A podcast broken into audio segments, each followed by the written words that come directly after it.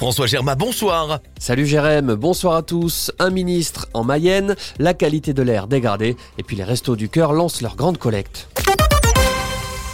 Le Conseil national de la refondation a fait étape en Mayenne aujourd'hui. 80 participants ont échangé sur la formation des professionnels du bien vieillir au cours d'ateliers de deux heures à Laval. Le ministre Jean-Christophe Combe présentera une grande feuille de route en mai, Coralie Juré. Et il porte un plan d'attractivité des métiers du bien vieillir pour mieux former, mieux reconnaître et mieux rémunérer les professionnels du domicile et des EHPAD, les accompagner en termes de mobilité.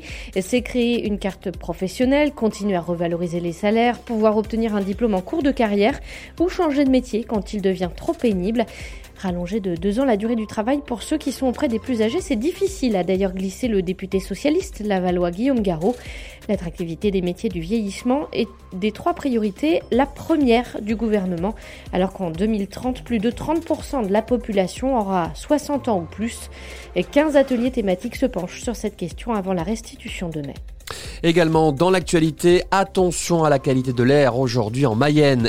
Pays de la Loire la juge mauvaise avec une forte concentration de particules fines. Les conditions météo, notamment un vent faible, favorisent l'accumulation des polluants. Les personnes fragiles doivent éviter les zones à fort trafic routier. Demain, on respirera mieux. Le point sur la météo à la fin de cette édition. Ils ont besoin de vous. Les bénévoles des Restos du Cœur sont mobilisés ce week-end en Mayenne, comme partout en France, pour la grande collecte dans les supermarchés. Des dons particulièrement importants cette année en pleine inflation.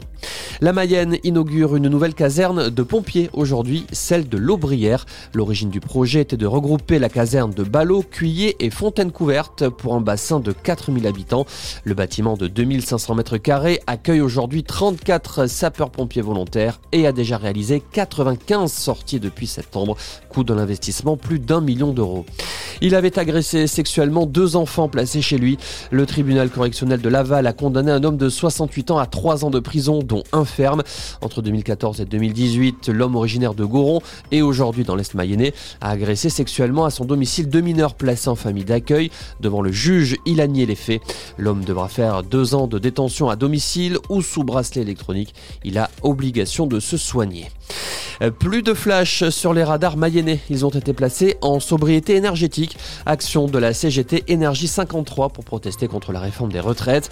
Elle s'inscrit dans l'opération Robin des Bois de la Fédération CGT nationale des métiers de l'énergie. Si la sécurité routière passe par les radars, la sécurité mentale des Français passe par le retrait de cette réforme, écrit le syndicat mayennais. Des photos et des mentions choc pour lutter contre les dépôts d'ordures. C'est la campagne lancée par le pays de Mélégré après plusieurs actes d'incivilité et pour interpeller les usagers et les inciter à trier. Chaque semaine, des photos de dépôts sauvages seront publiées sur la page Facebook de la communauté de communes. Ces dépôts ont un coût financier pour la collectivité. Et puis la météo, demain pour commencer le week-end, on aura droit à des éclaircies toute la journée sur la Mayenne, malgré un léger voile nuageux. Les températures, les maximales, il fera 8 degrés à Louvernay et 9 à Laval. Voilà pour l'essentiel de l'actualité. Excellente soirée sur Oxygène avec Jérém.